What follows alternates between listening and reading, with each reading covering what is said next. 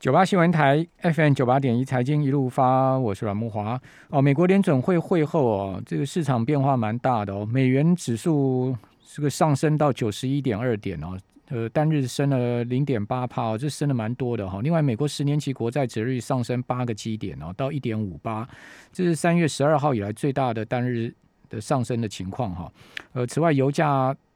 上涨哈，油价仍然持续的走走走高，哦，美油呢是收在七十二点一五美元一桶哦，这是二零一八年十月以来的油价的新高哦，哦，另外布油呢则是涨了百分之零点五四，哦，每桶收在七十四点三九哈，好，所以油价持续走高，但是金价大跌，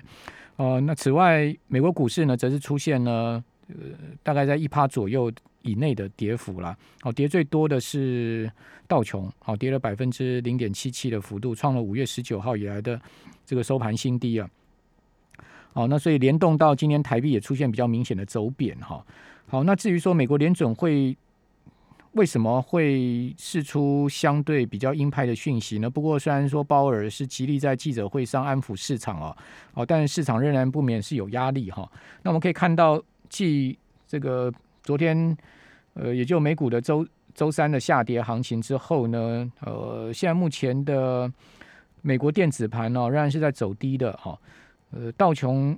纳萨克跟标普三大指数呢，呃，纳萨克指数跌幅呢是百分之零点五五，好，这个跌了七十七点，好，相对跌的比较多一些些。好，至于说道琼呢，则是跌了百分之零点三三，好，跌了一百一十五点。好，S M P 五百指数啊，同样是在走低的状况，哈，今天跌幅是百分之零点三六。好，跌了十五点二五点。好，三大指数呢，看起来开盘呢，今天晚上开盘仍然有压力哈。好，那相关的情况啊，我们赶快来请教富兰克林投顾的资深协理梁佩玲。佩玲你好，木华，各位听众朋友大家好。好，那基本上我是觉得美国的反应已经相对轻微了啦。对，呃，如果就股市的表现来看的话，对啊，相相对股市的反应已经相对轻微了。对，呃，那其实就如果就联准会这一次的一个会议，那当然他这一次决议还是维持就是目前的利率，还有在每月购债一千两百亿美元的一个规模不变。那比较让市场出乎呃意料的，当然是在于利率点阵图的一个部分。那因为主要是在利率点阵图的部分呢，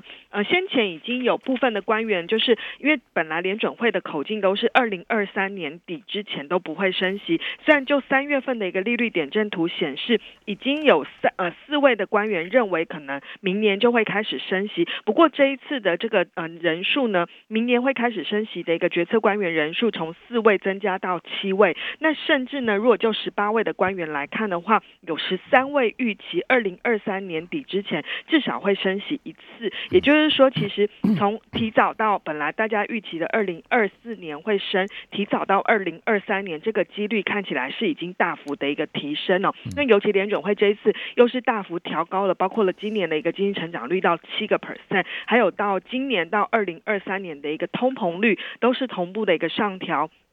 即便今年的核心通膨率也上调到了三个 percent，那虽然说预估明年会放缓到二点一个 percent，就是还是符合联准会的预期，就认为说短期的核心通膨上去其实是呃暂时性的因素。不过他们也有提到说，其实他们认为这个呃通膨的一个因素，所谓的暂时性哦，可能比原先预期的还要来得久，所以这也是会反映到为什么决策官员对于整个升息时间点是有比原先明显的一个往前移的一个原。因哦，那就整体来看的话，但我们觉得，如果就昨天金融市场的反应来看，但公债值利率跟美元指数是最明显的一个弹升。那因为先前公债值利率，因为大家本来对于美国的一个通膨，其实认为哦都是暂时性因素，所以美国十年期公债值利率其实一度跌破了一点五个 percent，那时候通膨预期也是有下去的。那昨天出现了比较明显的一个弹升，那基本上我们觉得。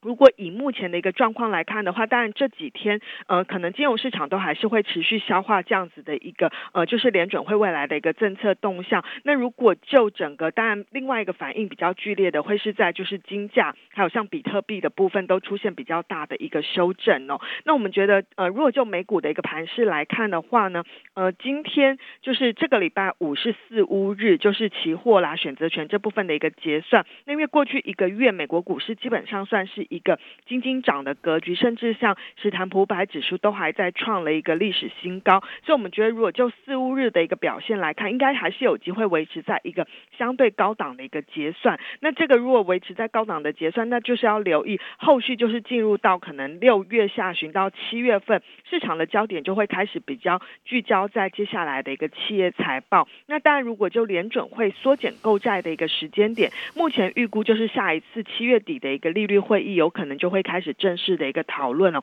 不过，以目前我们的一个富兰克林的一个观点，我们还是认为说。这一次的一个联准会的会后的一个声明结果，就显示的出来说，其实通膨数据对于联准会货币政策的影响，看起来是比原先市场预期是来的更加的一个重要。不过我们还是要强调的是，其实除了通膨之外，包括了就是后续呃美国经济真的解封之后，尤其是美国的小孩子陆续学校呃开学之后，嗯。家长就可以回回去上班，那这个就业市场复苏的一个情况，也会持续去牵动联准会这部分的一个政策。所以，我们觉得它基本上它的政策基调是转偏鹰派没有错，但是可是它还是会取决于未来的一个经济发展而定哦。所以，投资人其实也不用太过去放大解读，说整个升息时间点会往前移这样子的一个担忧啦。那基本上还是如同我们之前提到的，我们觉得下半年因为。今年的一个状况，真的就是在一个去年是一个呃基期极低，不论是景气面或者是通膨面，那现在是在一个就是急速弹升的一个状况。那下半年不论是通通膨或者是经济成长率的部分，有可能是回到比较正常的一个水准。那这样的话，才会让联准会比较能够明确的去判断说，到底经过了这种上冲下洗的一个经济的一个复苏行情之后，整个景气的一个稳定度、续航力是如何？那这部分我们。我们觉得才会是真的是牵动到到底联准会什么时候会开始进行缩表或者是升息比较明确的一个关键。嗯，好，其实联联准会当然呃在货币政策上面第一个重视的是失业率嘛，对，啊，第二个就是通膨通膨的数字嘛，对。那失业的部分，他们最新的预测，二零二一年就是今年的失业率是四点五，是，呃，这个现在目前是五点五点九嘛，对不对？好，这个会到年底会到四点五。另外，二零二二年就明年的是三点八，好像二零二三年呢，则是预估是三点五。其实到三点五，基本上已经是对美国来讲 充分就业对了，其实基本上就充分就业。那为什么现在目前还有一千万人左右失业？最主要还因为还在发救救济金嘛。对，这个但是今天已经有新闻出来说，美国有八个州啊，哦，这个礼拜会提前退出联邦失业救济啊。估计有四十万人会影响受到影响，所以基本上，呃，没支票可以领的话，你就必须要去工作了嘛。对，这是一个。那当然，其实之前也是，就是因为有些人就在抱怨说，为什么呃美国的职缺状况是一直在创新高，就是因为其实缺工，可是找不到劳工。那有部分就说是因为就是领失业救济金的关系。那我觉得其实随着各地方政府的确提早解呃退出这样子的一个计划，其实可以让就业市场复苏的呃一个状。况会更加的一个明朗了，就是它到底回温。那另外一个就是，呃，这一次最近这几个月，美国就业市场也可以看得出来，其实复苏比较明显的是比较偏向于服务业，就是先前受疫情严比较严重影响的，就是在一些所谓的一个休闲啦、旅游，甚至在零售消费端的一个部分。那我们觉得，随着未来七八月，可能美国更多的一个经济活动，更多州。政府去解封他们的一个经济限活动的一个限制的话，这部分的一个复苏也会更加的一个明确。那第三个就是我刚刚提到的，就是因为现在美国其实很多学校都还是停课的一个阶段。那如果说后续陆续秋季要开始开学之后，我们觉得这部分很多的一个家，尤其是女性的一个家长们会可以重新投入职场，这部分也会让整个就业市场的一个复苏又更加的一个迅速。好。巴西央行升息嘛，对不对？当然也是因应通膨的情况。对，好，那这个呃，会这次新兴市场会有这个消减恐慌，像二零二零一四年那时候的状况吗？呃，一一三年那时候，呃，第一个我们觉得。这一次，但短线上，如果你看美元指数的一个急速反弹的话，的确会对金呃，就是非美货币还是会有一些震荡的一个压力。但是对于新市场来看，当然我们觉得短线上也是会承压，包括了像是在联准会转去鹰派之后，其实就有券商开始去比较调降了，就是在新市场当地货币债这部分的一个 预估的后续的一个前景。不过我们觉得这一次跟二零一三年比较不一样的是，第一个是目前的一个新市场，老实说，它这一次经历了在疫情过后的一个整个财政刺激状况，其实他们的一个政府的政府的一个态态度上，其实是明显的比过去是来的比较负责任的。以中国来看，它就是没有。寄出很大规模的一个刺激去呃经刺激经济嘛，那这部分其实就让整个财政状况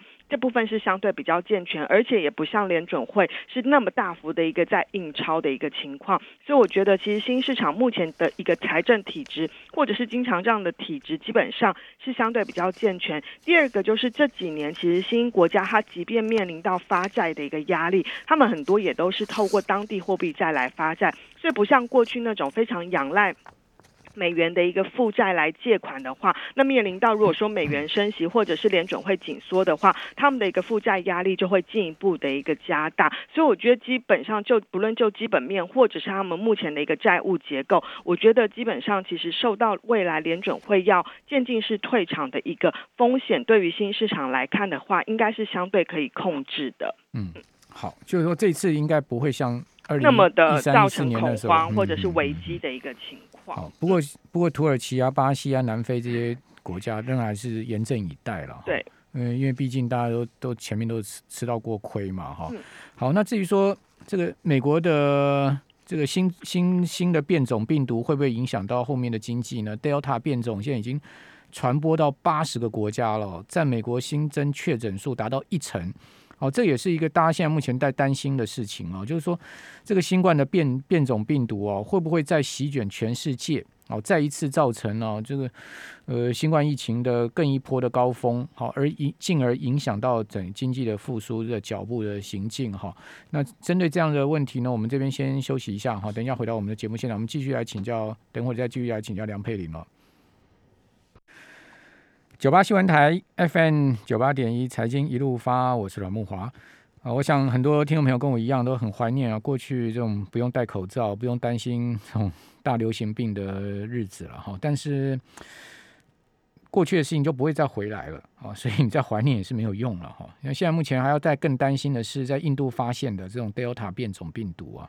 哦，目前已经扩散到八十多个国家了。那数据显显示啊，Delta 的变种呢，目前占美国新增确诊数的百分之十哦。哦，这个有高于上周百分之六的情况哦。哦，那 CNN 报道说，美国疾病管制跟预防中心的 CDC 哦，呃，已经把 Delta 归纳为值得关注的变种病毒，而且叫世卫组织把它列列为说值得关注，已经晚了一个月的时间了哈。那另外跟英英格兰的公公共卫生署统计显示，哦，直到六月九号啊，最初在印度发现的 Delta 变种的相关确诊数累计已经有四万两千多个案例了，而且单周呢增加了两万九千多例啊，所以最近增加的情况非常的明显哦，所以怪不得英国要延后解封啊，哦，因为担担心这个变种病毒扩散传播啊，哦，所以这个变种病毒真的。我也很担心会不会传进台湾了哈。那现在目前台湾已经有这个确诊变种病毒，就 Delta。不过还好的是，都是境外移入的案例，并没有本土的病例。但是谁也不知道难保哪一天会有本土的病例啊，是不是？哦，那现在目前的英国变种啊，就是阿法变种已经这么厉害了，那 Delta 变种还比它更厉害，那还得了？好，赶快来请教富兰克林投顾的梁佩玲协理哈。所以这个 Delta 的问题。阿尔法、德尔塔的问题真的很令人头痛呃，的确，其实就整个新冠疫情来看的话，就是它的变种病毒的一个速度，就是它的变化之快，而且它的传播力其实都是一波比一个来的更加的一个严重。这的确也是让我们对于后疫情时代的一个复苏的一个行情，基本上还是会认为它会是比较颠簸的一个状况。那举例来说，刚木华大哥有提到英国的部分，就因为整个 Delta 的病毒是延后解封，那或许会觉得那延后解封一个月。好像没有什么，可是你知道，其实它从六月二十号延后解封一个月，其实这当中七月份其实就卡到了，就是通常七月份会是很多欧洲人会去英国做旅游这部分的一个夏季的旅游旺季。其实对于整个英国本身的一个经济影响，其实老实说还算是蛮大。虽然说这个需求不会，就是一旦解封之后，这个需求终究还是会回来，只是你可以看得出来，它就是会递延到当地的一个经济复苏的一个情况。那所幸的是，如果以目前这些变种病毒来看的话，以 Delta 目前看到的，其实对于像是接种辉瑞、BNT 这一。呃，剂量这个这一个款的疫苗呢，基本上如果是接种两剂的话，基本上可能还是有将近八将近八十八个 percent 的一个保护力啦。所以这部分我觉得这部分也是要加速，就是在整个未来接种的一个速度，尤其是全球可能一刚开始，目前很多都还是只有接种一剂嘛。那这部分其实呃就会呃 CDC 他们就会希望民众赶快去接种第二剂，才能够去呃获得更高的一个保护力。那所以整体来看的话，我们。是觉得目前这个变种病毒的一个发展要值得关注，就像刚刚提到的，可能如果说整个经济解封的一个速度放慢的话，对于目前金融市场，我们觉得当然股市已经比较偏向乐观，在反映下半年的一个解封行情。这部分如果出现了一些基呃需求旺季比较递延的一个情况的话，可能对股市或者是获利面还是会有一些调整的一个可能性，就是对市场来说会有一些修正的一个压力。不过就整体来看的话，只要这个疫苗对于这些变种病毒基本上还是有一定的一个保护力的话，只要民众的一个接种呃意愿，还有在整个整体的一个疫苗供给上都是持续在增加的状况之下，我们的一个看法还是不会有因为这样子而有出现任何的一个改变。这样，嗯，好，就是说应该经济复苏脚步还是会持续，对，只是这个步调上可能会有一些颠簸这样子。好，呃，刚刚谈到辉瑞嘛，就 B N T 嘛，对，好，这个。呃，辉瑞的 CEO 是说啊，明年底疫苗足量，全世界恢生活将恢复正常，全球要到明明年底啦，哦，所以大家这慢还在慢慢等就对了。刚佩林讲说，这美国是希望大家赶快去打疫苗，打疫苗三种，美国现在 CDC 核准疫苗都免挤了哈，free 让你去打就对了。你要选莫德纳，你要选 BNT，你要选 AZ，啊，不对，呃。你你反正反正这三种疫苗你都可以打嘛，对不对？对对对，都 free 嘛。嗯。哦，只要你去登记的话，都可以打。台湾是大家要抢着去打疫苗，打不到了。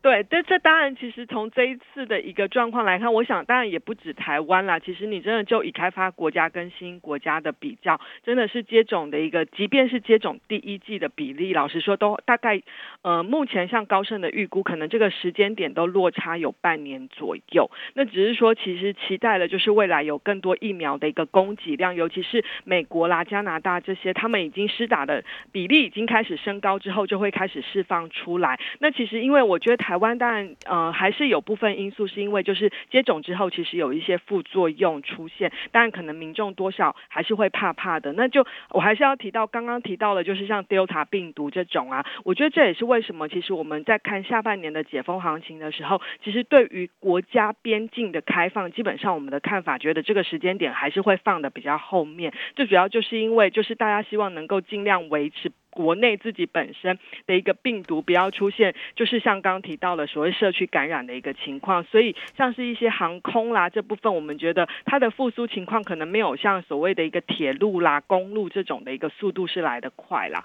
那这部分是呃就补充给大家参考。那就整体来看的话，其实对我觉得在疫苗的接种速度上，其实下半年新兴国家还是有机会是慢慢去跟上在已开发国家的一个步调之上的。对，所以我觉得这部分是我们觉得。下下半年就全球经济复苏的一个步调来看的话，应该还是有机会逐渐的一个拉近。另外一个就是就这一次，即便亚洲国家其实出现了一些所谓的一个疫情又在起的一个状况，但是我们看到就企业获利面还是非常的一个强劲，像台股也是类似的情况。最主要就是因为我们大部分都是以呃出口为主，那这部分就可以受惠在美欧的一个经济发展之下。那这部分我们觉得对于股市的一个影响性，应该都还是比较。偏向于呃短期可控，那就中长线基本上真的还是就是看整个基本面、企业获利面这部分是一个主要的一个关键。好，呃，我我我更正一下哈，美国 CDC 核准的三款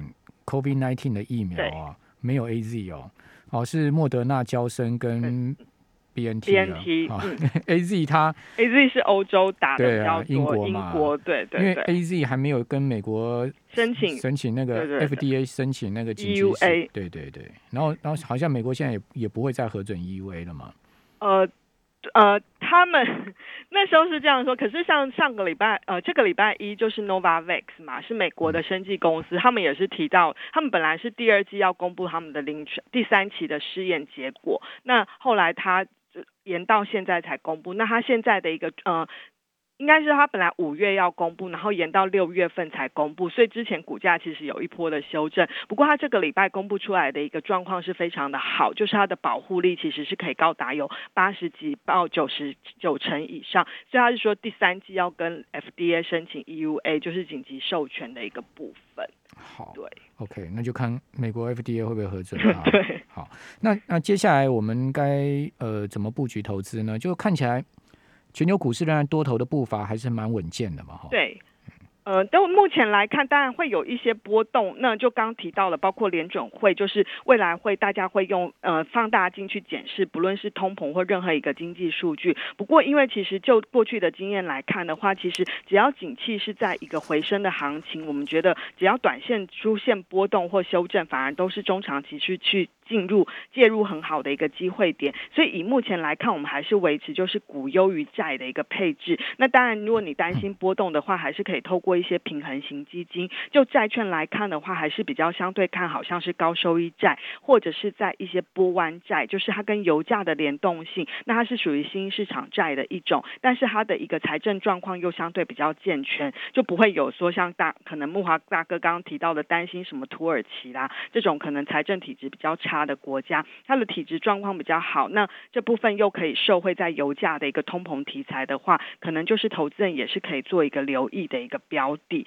那至于股票市场的话，基本上我们还是建议现阶段是成长跟价值都是要兼备的。那主要价值的部分就是看好下半年的解封行情，因为其实你去看最近在调查美国民众，你解封之后要做什么，几乎都是什么看电影啦，然后外出用餐啦，跟朋友去旅游啊，跟家人去旅游这些。所以内需消费的一个市场，我们觉得还是下半年呃状况会很好。那另外一个就是在成长股，就是科技产业的部分，因为上上半年其实评价面已经有做修正了，所以我们觉得，如果是具备有一些比较偏大型的一个科技股，然后它的获利能力很好，就像所谓的尖牙股这部分，我们觉得反而中长线还是一个中长期可以持续留意，做一个分批加码，或者是维持在定期定额扣款很好的一个方向。好，说说那个。呃，亚马逊，我看今天有那个投资机构说很值得去买，是这样吗？对，最近其实大家反而开始去挑一些这种所谓像亚马逊啊，